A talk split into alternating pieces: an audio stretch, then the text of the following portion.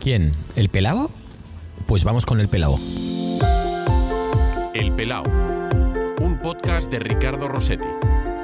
Una charla de pelao a pelao. ¿Cuándo te diste cuenta que eras calvo? Madre mía. Bueno, des- después de bebé, ¿no? Porque creo que los bebés somos todos calvos. o- Luego, lo- luego lo- tenemos pelo. Luego tenemos pelo y tal. Pero yo, bueno, yo, pues probablemente fuera un bebé peludo, porque me acuerdo que mi madre siempre hacía la coña de que mi abuela decía, este niño un poco más de pelo y nace borrico. Entonces a lo mejor fui muy peludo de bebé, pero yo me di cuenta de que si no era calvo, de que iba a ser calvo muy pronto, porque de repente tenía unas entradas del copón.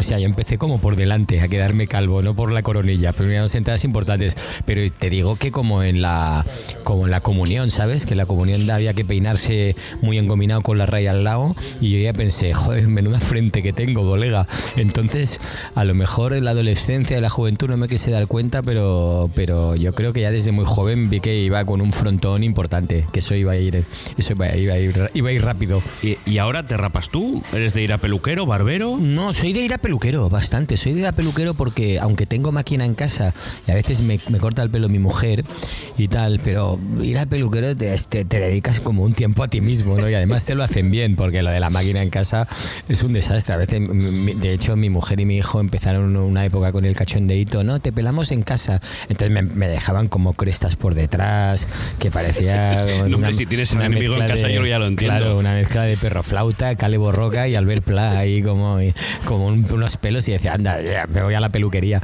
Entonces normalmente eh, me voy a que me voy a que me rapen y me gusta. Y, y como y antes llevaba barba, ahora me la he quitado por exigencias del guion, pero como llevaba barba, pues también me gustaba que me la arreglaran en la, en la barbería. Que es de barbero. Tú eres de barbero ya. Sí, sí, sí, como es, me parece gustoso además. Sí, ¿no? Lo que pasa es que ahora me la he afeitado y entonces por lo de pasarte la cuchillita y tal, ya me lo hago en casa. Pero si no me gusta ir a la peluquería, porque además luego en la peluquería es un mundo maravilloso que creo que, que los calvos no tenemos que renunciar a esos placeres. Sí, a lo mejor tengo que volver, ¿eh? Yo, pasa que yo Tú- tú has pasado sí, ya, ¿no? Sí, sí, yo es que cada tres días Máquina me... ¿Cada cuánto va- vas tú a la peluquería? No, hombre, yo voy igual una vez al mes. Ah, bueno, y, tal. no. Y luego también, no, también te digo, la- te digo una cosa. Tengo la ventaja de que muchas veces en, en programas de televisión que Sí. haces o en cosas de televisión viene la chica de turno o el chico y te dice, ¿quieres que te pase la maquinita? Y hombre, pues venga, así Pues me dejas está. arreglado. Entonces es verdad que cuando estás currando en algo de tele, pues ya te- el propio equipo te va Ya. retocando. Yo es que cada tres días paso la maquinilla como para ir tres días al peluquero y luego con tanto viaje y tanta maleta pues no, no cuadra. No, no, yo voy- es que además día de partido, día de partido, maquinilla. Te pasas la maquinilla, es como una tradición, ¿no? sí, sí, sí, es Y en verano que los, los torneos amistosos. No, lo que pasa es que no, ahí a lo mejor la barba me la dejo un poco, pero el, el- el- el corte de pelo sí. Eh, ¿Tú fotos de cuando tenías pelo? ¿Te has llegado a dejar melena cuando eras joven? Bueno, yo melena no, porque ¿sabes qué pasa? Que a mi madre no le gustaba nada. Y mira que tenía mm, te- todos mis colegas y tal, eran como bastante. mm, El mundo del heavy. Y el mundo del heavy, los 80 es muy de pelo largo. Entonces, a, mi- a mis padres no les gustaba el pelo largo. Entonces, mi madre, yo me acuerdo que de llevarme al peluquero ella, incluso con 13, con 14 años, esos traumas de niño Sí. de peluquero y tal, esos peluqueros que te, te cortaban con el orinal, que te ponían el casco, raca y tal. Entonces, la verdad es que yo, yo tenía un pelo largo un poco también traicionero, ¿eh? porque ya que entre que soy moreno y el el- la piel aceituna eh, y el pelo te lo tenía un poco rizado, a la que me dejaba un poco largo, más que un heavy está para que me detuviera la Guardia Civil, que es lo que acostumbraba a pasar, porque tenía una pinta importante de, de delincuente también de los años 80. Entonces, eh, no me lo dejaba mucho largo, porque entre que en casa no funcionaba y tenía problemas con la autoridad, era Nada. más de llevarlo. Pero sí que es verdad que tengo fotos con, claro, con pelazo, con pelazo así, un poco pelo a, lo- a lo- Yo era un poco lorca. Cuando tenía pelo, era, tenía ese pelo de lorca, con entrada, de, con entrada pero nun- nunca, nunca tuve melena, igual que otros colegas Ya. míos que tenían el pelo largo. No, no, la verdad es que tampoco nunca fui de pelo, de pelo muy, pelo muy largo. Em, ¿Y champú? ¿Utilizas champú? Sí, siempre. Además, una vez me dijo un peluquero que incluso, bueno, de hecho me lo dijo, me lo dice mi peluquero, que por eso es bueno ir al peluquero, que de hecho cuando a veces nos lavamos la cabeza, incluso los pelados como nosotros, te lo seques bien y te lo seques con secador, porque si no se te puede ¿Con acabar secador con secador, porque si no se te puede acabar pudriendo la raíz de, de lo que tienes, de los Sí. capilares que tienes, porque no tenemos pelos, pero tenemos capilares. Sí, sí. Entonces, con la, la humedad no es buena. Entonces, joder, desde que me dijo eso, ya me salí con el secador para más risa en casa. Hostia, mi mujer y mi hijo, oye, que está gastando luz, sécate por la noche, que es más barato. Y yo, joder, macho, vaya Era, cachondeito. era lo que nos faltaba. Te- vas al gimnasio y sacas el secador Claro, y sacas ya el secador y eres el, rey, eres el rey del mambo. Pero sí que es verdad que champú y tal siempre me he puesto. Me has dejado a cuadros con lo del secador, te lo juro. Ey, nunca te acostarás sin saber Ya, una ya, cosa ya. más. Eh, José Corbacho, muy buenas. ¿Qué tal? ¿Cómo estamos? Pues eh, agradecidísimo de que aceptes la llamada de este podcast para Hombre. estar en esta conversación. Tengo que confesar aquí para tu- todos tus oyentes que te la debía hace tiempo, ¿eh? Bueno, hombre, nos íbamos voy- persiguiendo. voy, a- nos voy a- íbamos- voy a decir que eh, a lo mejor cariñosamente hacia mí digo, he sido insistente, a lo mejor digo, he sido hasta pesado. No, no, no, pero hay que serlo, hay que serlo porque además entre que se me olvidan las cosas, que ya tengo una edad, luego que vamos muy liados, este oficio que tengo yo, de repente estás tres meses tocándote las narices y luego estás seis meses que, Que no paras. pasas ni por casa. De hecho, de hecho además solo eh, lleva mi mujer llamándome toda la tarde diciéndome, pero ¿con quién es la entrevista? Yo, con el pelado, pero ¿quién es el pelado? Pero es- y ¿qué es digo, ya te lo explico cuando llegue a casa, o sea Oye, que, ya, que ya era que ya era lo, ya era, ya era lo último, ya dejarte decir, oye, que me voy. Esto, esto, esto sí que me va a llamar la atención. A ver, entonces tú, como- bueno, en primer lugar, cuando, cuando te llamo y oye, que quiero entrevistarte, pero quiero entrevistarte porque eres calvo, cuando se, se lo vayas a explicar a tu mujer, mira, me han entrevistado principalmente porque soy calvo. Sí, sí, de hecho, de hecho, eso Y- y el que la cara- la que pone tu y mujer, la- y me dijo, la cara que pusiste pues- tú cuando lo Pues dices. vaya, pues, Pues vaya, vaya. pues vaya, ¿no? En realidad también le hizo gracia, ¿no? Entonces de repente, de repente se rió y me dijo, no vuelvas tarde. Entonces por eso. No, no, no, no volveremos tarde, no te preocupes. Eh, ¿Qué haces ahora? Pues bueno, ahora lo que hago es trabajar. Básicamente eh, sigo trabajando. Lo que pasa es que es verdad que, no es, que en, esta, en esta profesión, cuando no sales continuadamente en la tele, de repente me, me encanta porque la gente te dice, pero no estás haciendo nada. Digo, pues sí, justo acabo de terminar La tienda de los horrores, el musical en Barcelona, que hemos estado ahí cinco meses haciendo teatro. Mi monólogo que se llama Ante todo mucha calma, que lo he estado haciendo los viernes en el Teatro Poligrama también de Barcelona, justo también esta semana acaba. Entonces ahora estoy aprovechando que tengo un poquito más de tiempo en lo, en lo personal para poder hacer otras cosas que me apetecía, dirigir a un buen amigo que estoy con uno de los componentes de Tricicle, dirigiéndole un espectáculo en solitario que va a hacer cuando acabe eh, cuando acabe en su carrera que ya se están despidiendo de los escenarios este este año aquí en Barcelona. Estoy escribiendo también una obra de teatro que era una cosa que me apetecía hace tiempo y con otro compañero la estoy escribiendo. Y estoy escribiendo una serie que en principio estamos vendiendo el pescado ahí con un montón de programas de tele que tengo pendientes. Unos que se están haciendo otros que se están grabando otros que se están produciendo. Entonces bueno no me quejo no me quejo que no falte como No, no, dice mi te- madre. También te digo, o sea, pero te- no- lo que te falta tiempo para todo. Sí, bueno, también es verdad que a veces se juntan las cosas y parece que parece que haces más de lo más de lo que de lo que es en realidad. A mí me gusta organizarme y luego me gusta tener tiempo también para Ya. para mí, para mí, para, para ver los partidos, para escucharos ¿Sí? y para disfrutarlos. ¿Eres muy futbolero? Soy muy futbolero, sí. ¿Sí? La verdad es que me, me- se me está empezando a ir un poco la pelota con el, con el fútbol, o sea, porque aparte de. Ya me pongo hasta en la agenda los, los miércoles y los jueves, o sea, los martes y los miércoles de Champions, me pongo para Tenemos que- acordarme. te- tenemos que acabar pronto que hay Champions. Para acordarme de que hay Champions y que no la gente, porque ha habido días de esos de, oye, mañana ensayamos y al final me he encontrado ensayando en un, pero es que ya me da igual que juegue el Barça, el Madrid, hoy el Valencia, o sea, ya lo puedo ver todo, ya estoy loco de decir, hostia, Tottenham Leipzig, pues es un buen partido. Entonces ya me estoy chiflando con eso, ya con la Europa League, aparte porque está el español, que mi fam- tengo familia perica, entonces, hostia, pues vamos a ver qué hace. Entonces, claro, ya me voy juntando con la primera, luego con, con- con segunda también me gustan partidos, me gusta mucho el fútbol internacional, me voy quedando en plataformas, hostia, aquí, aquí está la liga inglesa, venga. A mi hijo también le gusta mucho el fútbol, entonces ahí tenemos como un nexo de unión eh, y entre luego con la, que él juega mucho a, a fútbol de videojuego, Ya, y de la entonces vamos Sí. con la Play fichando y tal, hostia, pues hay un tío Oye, qué bueno este. Origi parece que está bien ahora del Liverpool. Entonces, a mí siempre me ha gustado mucho el fútbol. De pequeño he sido mucho de coleccionar, bueno, de jugar, hasta que ya me di cuenta que no estaba dotado para el fútbol, desgraciadamente. Eh, pero tenía eh, todas las colecciones de cromos de fútbol y tal, luego las he hecho con mi hijo.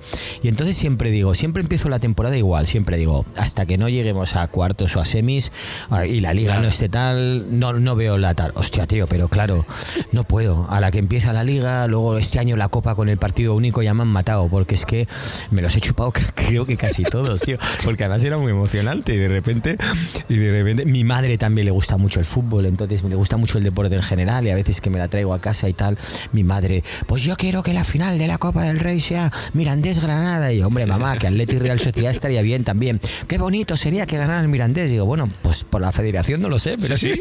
Pero, No, claro, pero- entonces, eh, somos como muy- menos mi mujer. Mi mujer sí que es la que pasa de fútbol, pero el resto de la familia somos como muy futboleros, hablamos mucho de fútbol y hostia, a mí la verdad es que me gusta mucho. Ahora, también te digo una cosa. Me gusta mucho el fútbol desde que empieza el partido hasta que se acaba. Y el resto me pone muy nervioso. Ya. O sea, todo lo que son las tertulias, los entornos, las famosas movidas que hay en el fútbol, los chiringuitos y, y su- y los carruseles y su tía la coja, eso me pone negro. Ahora, Nada. ver fútbol, me puedo ver 12 horas seguidas O sea, partidos. tú eres, ¿eh? tú eres de poner el partido en el minuto 1 o 2 y terminar en el 89-90. Sí, a no ser que haya ni- ni la entrevista de después. No, me pone muy nervioso porque además la entrevista me da igual. Si ya sé qué ha pasado, pues ya lo he visto yo el partido. Entonces me gusta mucho ver, ver jugar a fútbol, pero me pone muy nervioso todo lo que rodea al fútbol, curiosamente. Del- Pero bueno, no, no, no lo digo por ti. No, no, no, no, para nada. ¿sabes? Oye, mira. Sino porque curiosamente. No, pero lo voy, a vez- te- lo voy a tener en cuenta el, el próximo sábado cuando, cuando tenga el partido, cuando vaya para ya sé que, que José ha terminado ha ha apagado la terminado. tele. Es que Ya- cada ya vez, cada vez me pasa más. Veo más partidos, pero veo, digo, hostia, eh, Zaragoza, no sé qué, aquí se están jugando el ascenso. Me lo chupo, pero luego soy incapaz de la tertulia, los problemas, el fichaje, ¿no? Lo Porque ahora, ¿eh? a ver si ficha. Hostia, tío, paso, paso. Es que además, claro, eh, ha habido un momento que, que- que hay, si, si hay que rellenar tantas horas de programación y tal, que al final dices, bueno, oye, igual no hace falta darle tantas vueltas Bueno, a este tema. Dos minutitos más y la entrevista del partido, aguántala. que- Bueno, si va, ya, la entrevista ya la aguanta. La Oye, entrevista eh, eh, bueno, me has dicho que tienes familia perica. Sí. Eh, ¿Y tú? Yo soy muy merengue, ¿Sí? en realidad, siempre he sido muy merengue. Lo que pasa es que curiosamente siempre he tenido colegas del Barça y entonces me iba a ver mucho, yo a ver mucho al Barça, al campo. Además, sobre todo cuando estudié en el instituto, me iba y de hecho y de hecho fue una buena época porque claro, fue el, Dream- el Dream Team de Ya. Johan. Entonces eso me, yo me lo he chupado en el campo, veía al Barça en esa época. A lo mejor no, no era, sí, siempre he sido madridista, pero no era tan madridista como, como he sido luego que, que estuve haciendo de speaker en tres Champions del Madrid. Estuve haciendo speaker en la zona fan y tal, pero también me chupé las dos ligas de Tenerife, que estaba aquí con mis colegas a punto de celebrarlas y acabado en canaletas, porque estaban todos con las ligas de Tenerife y yo, bueno, ya que iba a celebrar la de Madrid, pues venga, es igual. Al final la fiesta es lo más importante. Porque anti- antimadridista, tú- antibarcelonista tú no eres. Madridista sí, pero la verdad, antibarcelonista es no. que, la verdad es que no, hombre, si juegan el Barça y el Madrid, quiero que gane el Madrid, lógicamente, y si hay alguna, algún aquello de hombre, pues si empata el Barça y el Madrid se programa campeón de liga, pues también. Pero mi hijo, por ejemplo, que le gusta mucho el fútbol y que es más culé que yo, yo me veo los partidos con él del Barça y luego además el Barça siempre ha tenido cosas que si te gusta el fútbol como a mí del minuto 1 al 90 te tienen que gustar, joder, pues el Barça ha pasado Cruyff, ha pasado Maradona, ha pasado Messi, tienes que ser muy bruto Sí. para que no te guste eso. O sea, Yo lo hay- hay- entiendo, hay ¿eh? futbolistas que van al margen de los equipos y de los Entiendo al, al antibarcelonismo, entiendo al antimadridismo, entiendo mi cuñado que es muy, mi cuñado es muy perico y es muy antibarcelonista, que a veces le digo, bueno, pero relájate un poco, pero mucho más antibarcelonista que los madridistas. Y entonces de repente, y me voy con él a Cornellá, y me lo paso muy bien al español, me- o lo paso muy mal sufriendo, pero de repente, pero claro, me, me encanta tanto el fútbol que yo luego, pues yo qué sé, pues me voy a ver, eh, a veces me voy de gira y de repente estoy actuando en Bilbao y viene un tío al teatro, digo, hostia, oye tío, que me he enterado que este domingo juega el Atleti aquí, ¿puedo ir al fútbol? Entonces me voy a San Mamés a ver un partido, o me voy a Valladolid a verlo, o me voy a ver al Cádiz, porque además me gusta, hostia, el, el ambiente del fútbol, el fútbol en directo, es algo que me gusta. Luego que gana el Madrid, perfecto, que no gana el Madrid, pues bueno, Pues tampoco se se va a ganar siempre. Si ya, joder, con tres Champions han ganado seguidas, yo creo que pueden pasar 10 años y, y estar con la calma, que parece que también nos hemos vuelto locos. Parece que ganar la Liga, ganar la Champions sea una cosa de venga. Sí, la- la- la no existe el Bayern, no existe el Liverpool, no existe el City. Dice, oye, tendrán que ganar también ellos sus copas, ¿no? Pero, hostia, eh, pero me- me- en ese sentido me lo paso muy bien. Eh, pues fíjate, no sabía yo que eras tan, tan futbolero que te podía gustar un poco, Mm. un poco sí. Pues yo venía para, para hablar un poquito de, de ti, porque fíjate, eres el primero que está como apartado del mundo del deporte. Todos los invitados que han ido pasando por el Han pelado sido son entrenadores, periodistas, Claro. gente relacionada un poco. Mira, Sergi más, a lo mejor es un poco el más alejado, pero Sergi también tiene Sí, un sí, vínculo con, el periodismo y con, el, deporte. Pero sí. claro, y claro, viendo todo lo que. Bueno, ya tú diciéndome todo lo que estás haciendo, pero claro, todo lo que has hecho. Tienes una página de Wikipedia que es para hacer una enciclopedia, no, no- no una página. Bueno, he trabajado, también empecé jovencito, empecé muy joven. en la cubana, he leído. Empecé en la cubana, antes de estar en la cubana me- ya me gustaba el teatro, hacía teatro en el cole, en mi colegio de hospitalé con unos amigos, empecé a hacer teatro, hacía teatro de aficionados, entonces alternaba los entrenos de, de mi equipo de fútbol de, con el que jugaba los lunes y los miércoles, por los martes y jueves hacía teatro. Luego ya el teatro pues ya se puso más serio, empecé a hacer teatro con la cubana a nivel profesional y estuve 12 años ahí, entonces 12 años ya mm, te dan pozo como para, para decir, hostia, esto es lo que me gusta, esto es lo que me gusta, quiero que sea mi vida y he tenido la suerte de poder también estar en muy buenos sitios, ¿no? En eso me considero muy afortunado, pasé de la cubana a la productora El Terrat con Buena Fuente, entonces ahí pasé de hacer teatro probablemente con una de las mejores compañías de teatro que había en este país, a hacer televisión con una de las mejores productoras de televisión que hay en este país, estuve seis años en El Terrat cuando me fui del Terrat, entonces ya, pues claro, ah, empecé a hacer cine con, con un amigo mío de la época del colegio, pero que nunca nos habíamos planteado hacer películas. Hicimos películas, hicimos una serie que además era de fútbol, pelotas. Correcto. Imagínate, que ahí también... Televisión española, ¿no? Televisión española, hicimos dos temporadas de un equipo de barrio y tal, porque era una cosa que también teníamos nosotros muy en nuestro ADN. O sea, he currado mucho, eh, he tenido la suerte de currar en cosas muy diferentes y he tenido la suerte de seguir currando. Entonces, pues ahora sigo haciendo eh, teatro porque el teatro me gusta mucho. Yo nací del teatro y el tema del escenario y tal es algo a lo que le tengo mucho cariño. Pero bueno, también me gusta la televisión y cuando me llaman para hacer televisión estoy encantado y cuando tengo la oportunidad de hacer cine, pues sí lo hago. Entonces, me gusta todo, no quiero renunciar a nada en ese sentido. Por lo tanto, mi intención es que la página de Wikipedia siga creciendo. siga que sea segunda edición. Enciclopedia, segunda edición, otros tomos. Ahora que lo dices, eh, de la época de Buenafuente, eh, tú ya estabas en TV3, Sí. aunque luego te he visto en Antena 3, ¿eh? Sí, sí. Pero ya, estabas en TV3, claro. me, me han dicho, era imprevisible. Salía allí en la tele, era directo. Y, y- y- con José podía pasar cualquier cosa. Es verdad, había un guion, pero te podía salir por cualquier sitio. Sí, yo creo que eso era lo bonito de esa época. Además, tienes que tener. Eh, primero tienes que tener mucha complicidad con el equipo, como, como estaba en ese momento eh, con Andreu, que siempre ha tenido además mucho ojo para rodearse de colaboradores maravillosos. De hecho, No, ahí cada uno luego que sale lo vuela- y- y puede volar solo. Lo sigue haciendo. Imagínate la gente que ha pasado al lado de Andreu, Santi Millán, eh, Edu Soto, eh, Silvia, que bueno, luego Silvia también se la llevó a casa, pero Jordi Évole, tú. Jordi Évole, yo, luego ahora, pues imagínate todos los que hay ahora, ¿no? Joaquín Reyes, Raúl Broncano. Cimas, Broncano, etcétera, etcétera. Entonces, claro, Andreu Teo ha tenido mucha, mucha visión para, para rodearse de buen talento y luego dejarlos jugar. En ese sentido, a nivel futbolístico, sería ese entrenador que decía mm, Luis Aragonés, ¿no? Salguen, jueguen, pásenlo bien y disfruten, ¿no? Y entonces había un momento en TV3 que también contábamos con la complicidad de la cadena. La cadena, es verdad, los programas iban bien y la cadena decía, pues haced lo que queráis.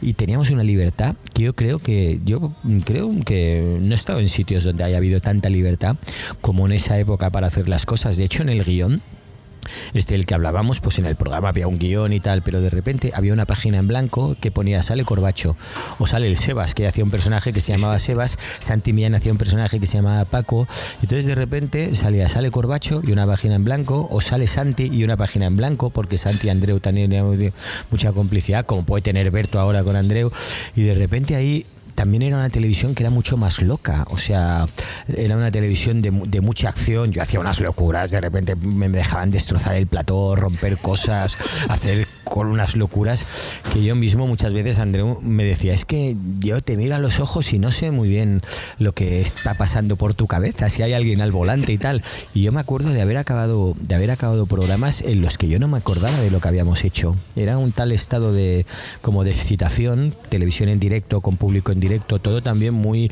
muy por el show, ¿no?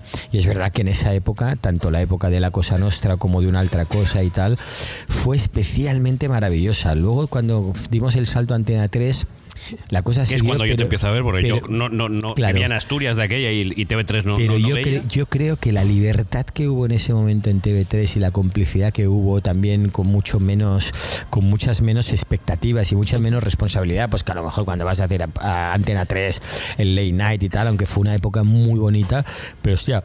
En TV3 hicimos unas, unas burradas que hoy, que hoy en día las seguimos recordando y pensamos, hostia, eran, eran muy modernas para su momento y siguen siéndolo ahora. Eh, ¿Son de esas cosas que si, si las llegas a hacer ahora hubieses tenido problemas?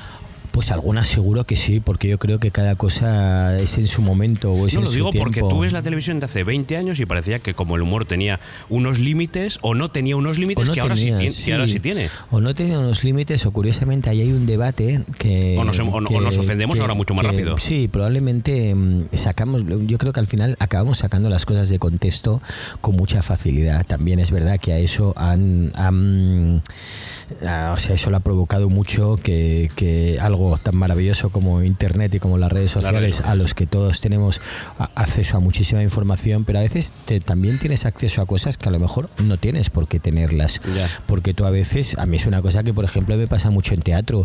Yo hago cosas en teatro y ah, en el monólogo que yo hago cada viernes, hago cosas y digo cosas que la gente que me viene a ver dice, tía, pero esto no lo puedes decir en la tele. Digo, no, lo digo en el teatro porque sé que la gente que viene al teatro hay una complicidad y hay todo un juego, un, juego entre nosotros que sé que, que- que eso va a funcionar. Si eso lo saco de contexto y de repente alguien lo cuelga en un vídeo en redes sociales o alguien zapeando se encuentra eso, pues a lo mejor no le gustará porque hemos evitado esa complejidad.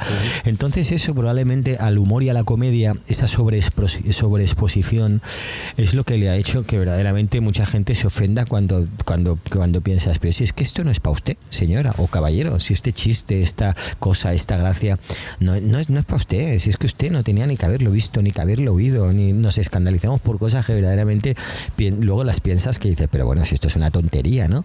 Y le damos mucha importancia probablemente por esa sobreexposición que, que antes no pasaba, porque Ya. antes, bueno, pues no pasaba, porque yo, yo sigo pensando lo mismo ahora que hace 20 años, lo de los límites del humor y los límites de la comedia me parece una, una tontería. Yo creo que no, no tiene que haber límites de nada para reírse, no, porque no podemos reírnos de esto. Yo creo que hay que reírse de todo, que la vida es una tragedia y bastante bastante trágico es este mundo como para que no nos riamos, sobre todo porque al final estamos hablando de que la gente que hace humor, la gente que hace comedia, ya está, lo único que puede pasar es que un chiste no te haga gracia, pues no pasa nada, o sea, es mucho peor que es un... el peor, el- el peor castigo para un humorista, ¿no? Que un chiste no haga gracia. Exacto, pero ya está. O sea, mucho peor que un neurocirujano vaya a operar borracho o que un político se equivoque en una ley que puede perjudicar a muchas personas o que un conductor cometa unas Sí, Entonces esto es entretenimiento al final. Oye, ¿qué ha pasado? ¿Que no te ha hecho gracia? Pues no pasa nada. Pues, pe- pues esa persona a lo mejor va a trabajar menos. O sea, que, que- ¿dónde está el problema? Oye, una cosa, que yo de aquel programa de, de Buenafuente siempre me acuerdo. La sección aquella en la que le tapabas el- los ojos a Correcto. Andreu. Correcto. Eh, no sabía de verdad quién era el invitado. No sabía Y ni- le- y le- bueno, aquí se puede decir, porque esto es un podcast, le puteabais de verdad. Le puteábamos mucho y además Andreu lo jugaba eso. Él decía, no quiero saber quién viene. Muchas veces incluso al- alguien del equipo de guionistas le, le decía, Andreu, pero igual es mejor que sepas quién viene porque entonces en el momento de la entrevista podrás, si sabes quién es, pues podrás a lo mejor hacerle más preguntas. No, él quería jugar y en eso era muy honesto. De hecho, teníamos un Cristo para esconder a los invitados, por esconderlos. Es muy complicado en un programa de televisión eh, esconderlos, llevarlo por un pasillo. Cuidado que viene Andreu, tal. Habíamos escondido a gente surrealista. Venía Bud Spencer, venía un día otro. O sea, gente de. Un día, un día nos- cuando estábamos en Antena 3. Les dijimos, vamos a traer a la gente de dónde estás corazón. Andreu no es precisamente un amante de los programas del corazón. Y le metimos ahí, le quitamos la venda y estaba delante de María Patiño, del Montero, del otro, de todos los colaboradores de dónde estás corazón. Y Andreu puso una cara que, que nosotros pensamos, nos, Nos mata. nos mata, nos mata. Pero luego eso daba un rollo y que daba una, una verdad y una emoción que era, que era muy, que era televisión pura, no era espectáculo. Entonces, él siempre, además, muchas veces Andreu siempre tenía mm, fantasía de decir, me encantaría hacer un programa donde yo no supiera lo que, lo que hay que hacer. Llegaba a un plató y entonces y de todo eso salía un poco la entrevista con la venda, que era, pues bueno, no quería preparárselo, no que además luego es verdad que Andreu es, es muy bueno hablando y escuchando a la gente y cuando le das un guion de una entrevista, al cabo de un minuto, esas tarjetas con las preguntas ya se iban y acaba teniendo una conversación tal.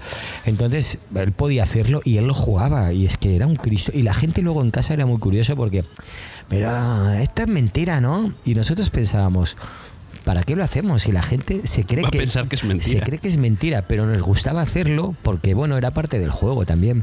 Eh, luego tus trajes. O sea, era cada cua- Bueno, ya he Sí. visto con tu camisa que te gusta la- la- lo llamativo. Sí, me gusta. No sé si lo de los trajes en la tele tanto. No, la verdad es que no, tampoco voy por la calle con los trajes de la tele de- todavía, aunque hay días que de repente, pues para ir a un estreno, para ir a o para ir a algún sitio, me gusta y, y fue una cosa muy de esa época. Además, yo de repente salía de hacer un personaje porque con Andreu había, había hecho el perso- un personaje que se llamaba Sebas, Sebas. y tal, y entonces en Antena 3 Andreu me dijo, no, no, yo quiero más Corbacho en plató, Corbacho en plató, más un, un showman, ¿no?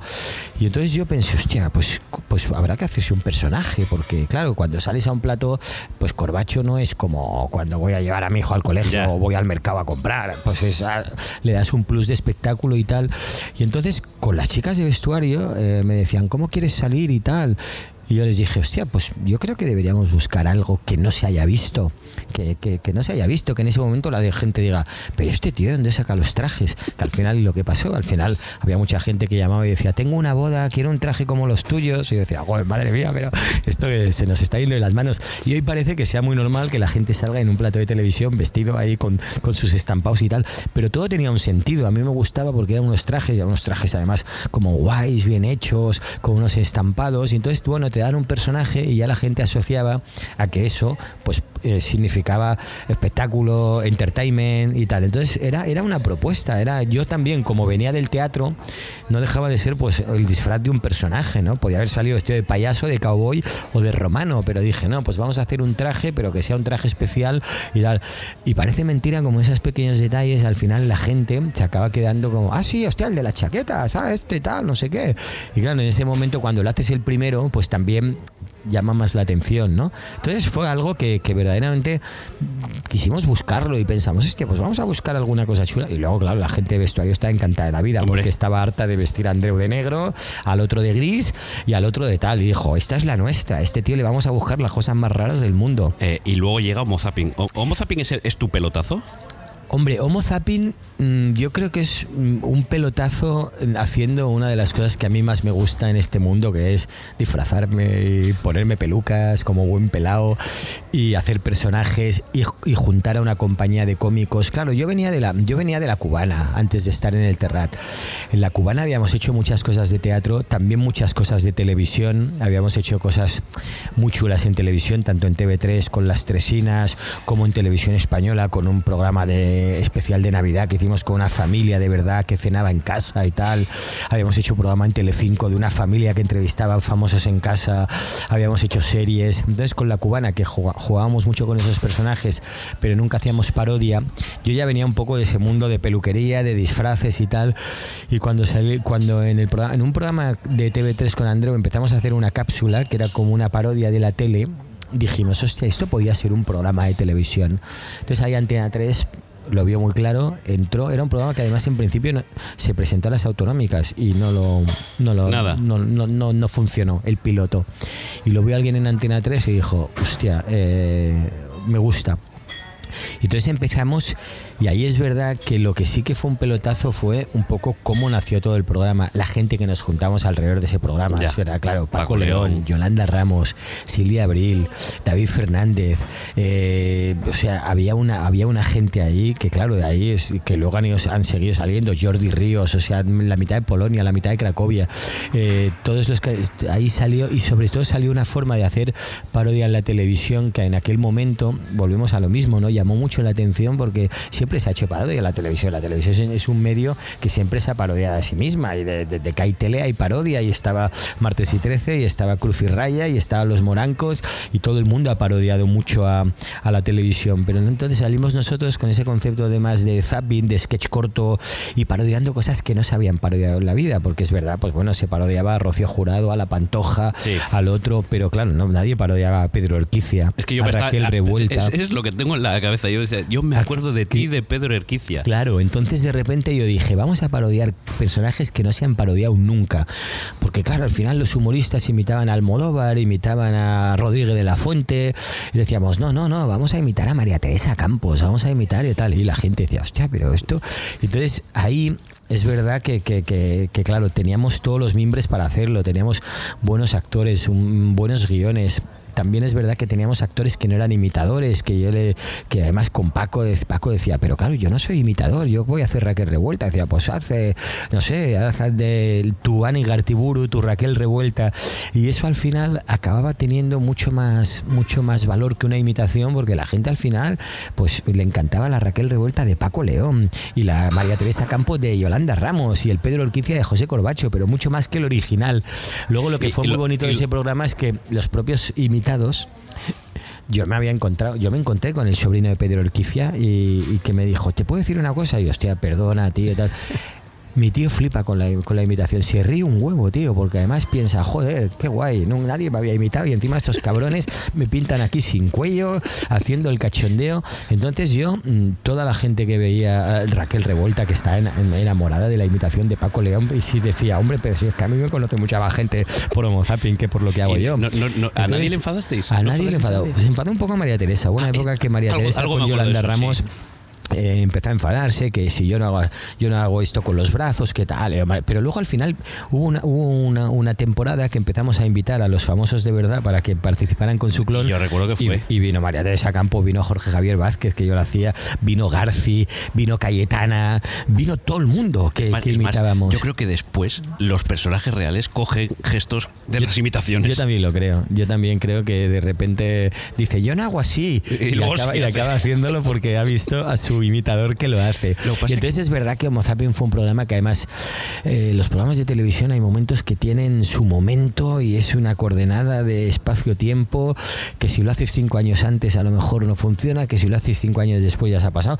Y Homo Zapping fue en un momento en que, bueno, que la televisión, pues bueno, era muy, muy parodiable eh, y, y de repente cuajó muy bien. Aunque yo muchas veces veo los programas de televisión y sigo pensando, Homo Zapping es un programa que siempre podía existir. Yo veo la Isla de las Tentaciones y soy incapaz de no pensar en hacer una parodia de Por eso. favor, y decir, por hostia, ¿y favor. quién haría de Mónica Naranjo? ¿Y quién haría esto y tal? Entonces veo la tele en función de parodia. Me sabe muy mal que a veces no, no haya un programa constantemente como un Homo Zapping de guardia para decir, porque claro, hay cosas que dicen, madre mía. Oye, pues que ya te hacemos un encargo, Hay que, pari- hay que parodiar esto, Ya hay te que, hacemos un encargo. hay que parodiar lo Hay que- otro. hay que- hay que pre- José, hay que presentar ese hay- proyecto. hay- que- sí, sí, sí, siempre ha estado en la mesa. ¿eh? Siempre Sí. dicen, ah, siempre está vivo, siempre está vivo.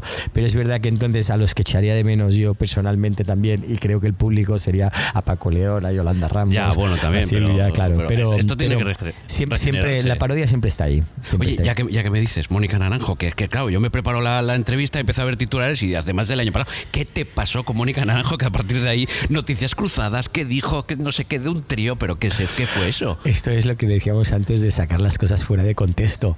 De repente, pues me llama una- un buen amigo, Íñigo, que es un productor, ¿no? un productor que yo conozco mucho porque además es salmantino, como mi familia, y de repente, oye, vamos a hacer un programa con Mónica eh, tal, en cuatro, Mónica y el sexo, hostia, pues, pues qué guay, tal, sí, y vamos a ir a hacer unos viajes, queremos ir a Tokio, y yo no había estado nunca en Japón, y pensé, bueno, pues cuándo, pues ahora en agosto me iba perfecto. Hostia, total, qué cuadro perfecto, me voy a Japón y yo no conocía a Mónica Naranjo personalmente. Entonces, pues bueno, la, la historia también del programa en la que nos conocíamos allí, hacíamos como un cierto paralelismo del- de los in translation con, Sí. de la película y tal. Total, que de repente empezamos y era un programa de sexo y hablamos mucho de sexo, mucho de sexo, mucho de sexo, mucho de sexo. Y a mí se me ocurrió hacerle una broma que Mónica eh, en un momento dado en una entrevista donde estábamos ahí hablando un poco pues de, de la sexualidad, del mundo del sexo, de los tabús que de lo que nos cuesta hablar del sexo y tal. Y pensé, joder, si es un programa de sexo, pues vamos a hablar un poco claro de esta historia, ¿no? Y hablando un poco de la importancia de la educación sexual, bla, bla, bla, bla, bla, bla. Y Mónica me preguntó, ¿y tú nunca has hecho un trío? Y a mí se me ocurrió decirle, pues mira, Sí, justo la primera vez que lo pensé fue ayer cuando llegué al hotel, porque vino mi mujer conmigo, además, que también se llama Mónica, a, Japón, y, le, y le dije, hostia, pues vamos a hacer un trío con Mónica Naranjo. Y, ah, ah, y, digo, es broma, ¿eh? No sé. Claro. Pero es- ese, ese comentario que le dije que es broma, que no le he dicho nada a mi mujer y tal, de repente en una rueda de prensa, ah, pues claro, al final los- lo- hay que vender los programas, hay que vender los titulares y Mónica se le ocurre decir, no, y además eh, el programa, bueno, salen cosas muy interesantes porque me fui a México, con- a Japón con José Corbacho, me ofreció hacer un trío. Claro, yo, como seis meses después de grabar el programa, en mi casa sale en Google, José Corbacho le ofrece hacer un trío a Mónica Naranjo. Y a ver, Mónica, pero que este era tal, que luego cuando ves el programa lo ves contextualizado, pero fuera de contexto, un lío. Y entonces, claro, yo le dije, bueno, no era tal. Y, y yo se me ocurrió hacer un, las redes sociales. Ya. Bueno, en realidad no le ofrecí un trío, en realidad era una broma. José Corbacho dice que no. Y Mónica escribiéndome WhatsApps, Mónica Naranjo. Oye, perdona, que es total, que se ha desmadrado la gente con lo del trío. Y yo, bueno, si es que al final eh, nos damos cuenta de eso, de que haces un programa de sexo y la gente de repente parece mentira el sexo cómo sigue tirando, porque parece que lo tengamos ahí como sea un tabú, que luego lo ves precisamente eso, en la Isla de las Tentaciones, un programa de ponerle los cuernos a la gente. Correcto. Y toda España se vuelve loca y pienso, ¿verdad? Todavía estamos ahí en, Sí. en primero de primero de infidelidad. Sí, sí. Y sí, es verdad. Sí, es. Curiosamente. Y, bueno, eh, a, eh, a ver, ha sido divertidísimo parte del programa y ha sido divertidísimo ver a Joaquín haciendo sus stories. Totalmente, Vamos. claro, imagínate, pero imagínate, el otro día pensaba... Que día que deje el fútbol, que, se, que, que Eh, vaya eh, ya eh, de comentarista. Que, que le- que veía que alguien decía que alguien se le, había- le quería poner como Sí, pero ya ha dicho que no, sí, ya ha dicho que y no. digo, pero es surrealista, No, que no os dicho dais que no. cuenta de lo que es de lo que es una broma, de lo que es una parodia, de lo que es un tal, pero pero hay cosas con las que curiosamente eh, cuesta tomárselas con humor. Una de ellas es el fútbol, que cuesta Sí, mucho tomárselo con humor. Otra es el sexo, que Sí. también cuesta mucho tomárselo con humor. Sí, La gente siempre se confunde. Entonces al final te das cuenta y dices, bueno, pues yo me quedo con el humor. Sí, directamente. Oye, por cierto, eh, claro, es que tú esto, el tema de imitación, lo llevas a todo, ¿no? Porque yo te he visto en Masterchef imitar a los chefs. Bueno, la verdad es que te animas y al final con la coña de Homo Zapping, pues en Masterchef un día eh, nosotros hacíamos mucha broma, entonces Silvia se ponía a imitar a Samantha, Edu Soto se ponía a imitar a Pepe, yo me ponía a imitar a Jordi Cruz y un día, y esto lo oyeron eh, los del programa y un día nos dijeron, bueno, parece Pa'lante. que imitáis a... Y pensamos que, hostia, pero nos han pillado con el carrito del helado ahora. Entonces nos, nos hicieron imitarlos delante, que es lo peor que te puede pasar siempre que te dicen, imita a este, porque claro, sin tu peluca, sin tu caracterización, o sea, no eres Carlos Latre, que es el señor de las mil voces que de repente saca de allí dentro una voz y dices, pero este tío tiene gente dentro. Entonces, yo que soy más de ponerme mi peluquita, mi tal, y de, y de coger un rasgo, claro, lo pasaba fatal. ¿no? Imita a Jordi Cruz y yo, pero por, por el amor de Dios. Al final lo haces porque dices, venga, pa'lante. Oye, ¿cómo es, ese- ¿cómo es aquello de cocinar? Porque aquello tiene que ser difícil. Vamos, yo. Aquello es duro. Uf. O sea, Masterchef es un formato, es un formato maravilloso. A mí cuando me lo ofrecieron, la verdad es que me hizo mucha gracia porque me gusta mucho como espectador. Igual que si me ofrecieran ir a las tentaciones, igual me lo yo, yo, yo no iba directamente. Pero lo de Masterchef pensé, hostia, pues me gusta mucho porque me gustaba como espectador, pero luego es uno de los programas probablemente donde he currado más y, y he currado más, pero de forma literal, porque hay otros programas, en Homo Zapping currábamos mucho, pero al final hacías lo que tú Claro. controlas. Pero claro, en Masterchef te sacan de tu zona de confort y acabas cocinando Ah, y tal. eh, eh, y no cocinas cualquier cosa, que No, yo os veía no. cocinar y madre mía. Y eh. luego, sobre todo, lo que, lo que, o sea, yo lo que, donde lo pasaba fatal eran las pruebas de exteriores, porque de repente te decían, pues hoy estamos en Huelva y vais a cocinar, vale, chocos o calamares o chopitos. Pero vienen 150 personas y tú decías, ¿150 personas? O sea, yo en casa, algún, alguna Navidad que de repente se ha animado media familia, cocinado para 15 o 20. 150, o sea, es una locura. Estás todo el rato cortando, solo cortando calamares. Entonces eso era horrible. Yo lo de cocinar para esas cantidades es donde verdaderamente te sobrepasa todo. Luego ya las pruebas de eliminación son muy complicadas, pero Ya. también es verdad que al final entras en ese chip, te van dando clases cada semana, tú si te gusta el tema te vas a, Te vas quedando por, por tu ello. cuenta y tal, pues vas, yo me, me iba a restaurantes de amigos, de conocidos, iba a las cocinas, ya estaba, y hubo tres meses que estaba como loco, no quería hacer otra cosa, me compraba todos los libros, todo lo que tenía en casa para cocinar y tal, y, y entonces es un formato que, que curras mucho, pero es, es muy bonito también, es un programa que al final te da mucho ¿cuál, ¿cuál es el que más te ha gustado? Masterchef, eh, Tu cara me suena, porque también te he visto en tu cara me suena. Sí, tu cara me suena. Estuve la temporada pasada haciendo. Eso también, claro. Mira, probablemente son dos de los programas que he hecho últimamente que han sido más gratificantes. Masterchef, porque porque te permite además mostrarte personalmente. De repente la gente se sorprende y decir, ah, pues yo pensaba que este, de este caballero no era así, porque al final dices, bueno, si es que a ti te conocen en tu casa y gracias, porque la gente muchas veces sales en la televisión y precisamente por lo que hablábamos antes, un tío con traje de colores dando gritos en un plató, pues ya parece, tienes un personaje que la gente dice, hostia, pues este tío... Este no se toma nada en serio en su vida. Y a lo mejor no tiene por qué ser así. Todos los que salimos en televisión, un poquito de... Bueno, en serio, en serio, yo recuerdo la, la, la aquella con, con, Patricia Montero cuando os quitasteis los, los ingredientes aquellos. Madre mía. Claro, ahí hay piques, hay piques. Vuelan los cuchillos. Y entonces de repente Masterchef te permite mostrar una parte de ti que, que, además es, yo creo que es como bonita, relacionada con la cocina, que siempre es un mundo muy familiar y muy personal. Y luego tu cara me suena es un programa en el que yo, por ejemplo, me lo pasaba muy bien porque volvíamos a lo mismo. A, te disfrazas, peluca, vestuario, a cantar, que al final es nuestro oficio un poco, ¿no? Pues hacer un poco el payaso en el buen sentido de la palabra. Y entonces, lo, el poder, el, además, en tu cara me suena que a mí era otro formato que lo veía y pensaba, hostia, me gusta, me gusta. Me daba cosa porque yo tampoco cantaba, pero entonces me apunté a canto, pillé una profesora, al menos para no, para no desafinar demasiado. Y entonces me lo tomé tan en serio que, que cada semana les proponía artistas. Entonces, ¿Y cuál fue la más difícil que cantaste? Hombre, fue difícil, hubo varios, probablemente con, con, algunos de los que me lo pasé muy bien. Me lo pasé muy bien con Rafael, que fue, que fue un personaje indispensable para imitar. Me lo pasé muy bien con el Puma, porque era el primero y fue muy divertido. Pero uno de los que más me gustó y que funciona mejor fue con Tina Turner, que era una cosa muy rara y que era como muy complicado y luego yo estaba súper contento, aunque hubo mucho curro de, de, baile, de cantar, de caracterización, pero me lo pasaba bien en todos porque en todos yo les proponía, digo, hostia, me gustaría hacer Rafael Farina, cantar mi Salamanca, porque mi madre es de Salamanca, esto le va a hacer mucha ilusión. Luego me decían, pues bueno, te parece como a Rafael Farina como un huevo, una castaña, pero yo al menos había puesto ahí toda la carne en el asador. Entonces todas las actuaciones que hacía tenían algún porqué, ¿no? Em, por cierto, ¿terminaste ya periodismo? Pues no. ¿No? Me sigue quedando, me siguen quedando radio y televisión. ¿Te quedan radio y televisión? Me quedan radio y televisión. Lo que pasa es que una vez se me ocurrió ir a la facultad donde yo hice la, la carrera, que era aquí en, la facultad de la Autónoma de Bellaterra, y entonces dije, pero esto lo puedo recuperar de alguna manera. Y me dijeron, ves, si es que se te han pasado todas las convocatorias del mundo, compañero, porque han pasado ya como. Te han cambiado el plan ya. Y no han una, o sea, habían cambiado el plan seguro. Entonces, bueno, como hice una orla falsa y se la colgué a mi madre, pues mi madre quería que acabó la carrera y con eso ya yo estoy más tranquilo. Sí, ¿no?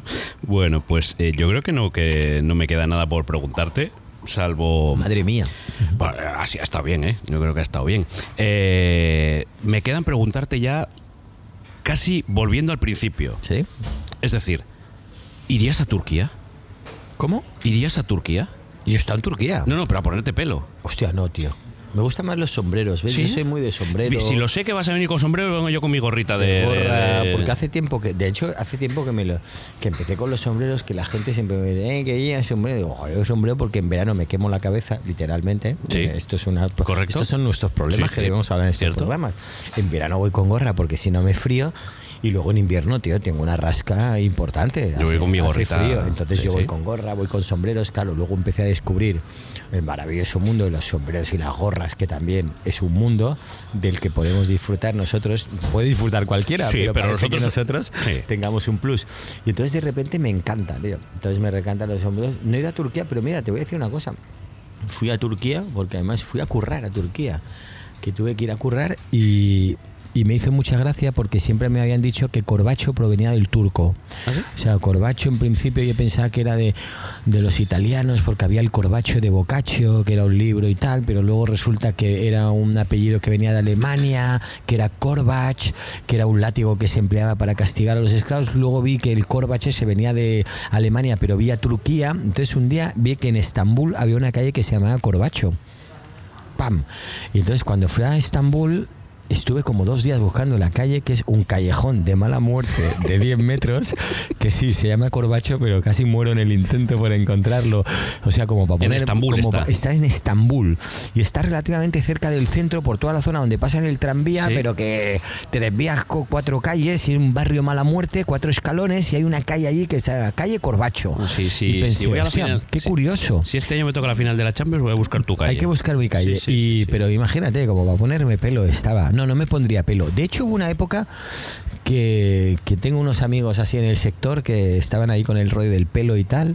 Entonces alguien me empezó, pero ponte pelo, pero si a ti te queda bien el pelo. Y digo, pues ya, pero es que se llama- a mí se me haría muy raro, ¿no? Pero la- digo, pues que a mí, claro, pero a mí me da un poco igual la gente, se me haría muy raro a mí. No, pero tú día- además te- a veces te pones pelo, ¿no? que- claro, además yo me claro. pongo pelucas. Sí, normalmente. Entonces, para irme a Estambul, Pues no. me pongo una peluca, pero se me haría muy raro de repente mirarme en el espejo, ya que me he acostumbrado después de tantos años, y tener pelo, se me haría como raro. Y luego yo qué sé, siempre he pensado que como al final las intervenciones siempre te vienen por otro lado, Ya. ¿para qué te vas a buscar tú? Más. ¿Para qué, vas a ¿Para qué te vas más? a buscar más? Eh, calvo icónico. ¿Cuál es tu calvo icónico?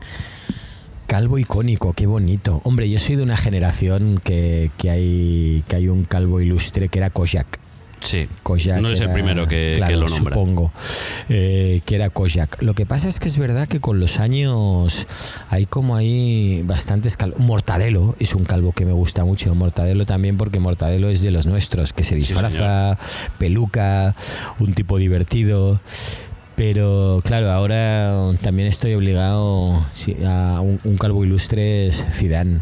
También. Claro, Zidane además tú madridista. es- claro, yo me como la, volea aquella de. Hostia, de la, Glasgow. la- volea, la volea de Glasgow es una maravilla. Es Pero, gol, pero allí ¿no? tenía como pelo. Bueno, ahí tenía un poco, sí, Tenía sí, coronilla. Sí, sí, sí, sí.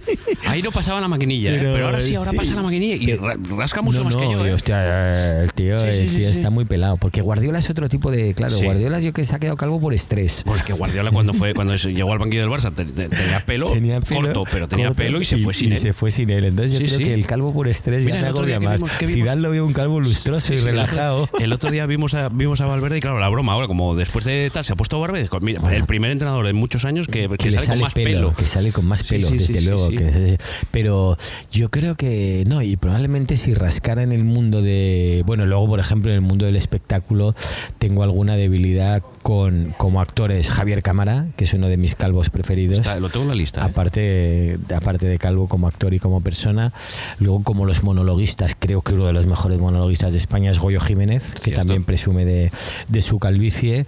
Y eh, a ver, siguiendo con, siguiendo con calvos maravillosos, eh, ¿qué, qué calvos más tenemos? ¿En la política tenemos algún calvo? No tenemos calvos ilustres, ¿no? En la política. Lo que pasa es que yo, yo lo tenía en la lista porque además era muy futbolero, pero, pero el hombre se nos fue, yo creo que ya el año pasado. Eh, Rubalcaba. Rubalcaba. Sí, eso te iba a decir, Rubalcaba. Rubalcaba. Sí, porque luego está Rato, pero Rato es un calvo No. que no mola. Pero Mira, es asturiano, ¿eh? Además, sí, sí, pero bueno, nada. oye.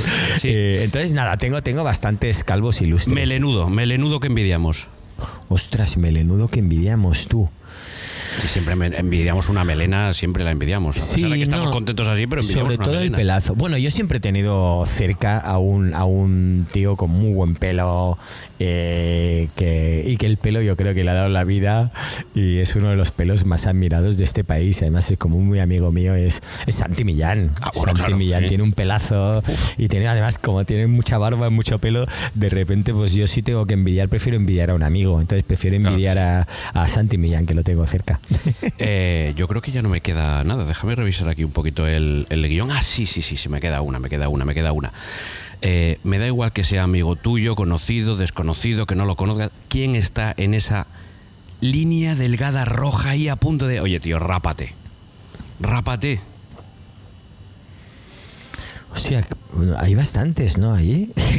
Con que me digas uno me vale. ¿A, Eh, a quién hombre, le yo creo que hay- "Pásate la, ma- la- yo la que- moto ya? Yo creo que hay una delgada línea roja en alguien que ya se ha rapado alguna vez, se ha derrapado. A Sí. veces parece que si viene con pelo, no viene. Qué risto, ¿no?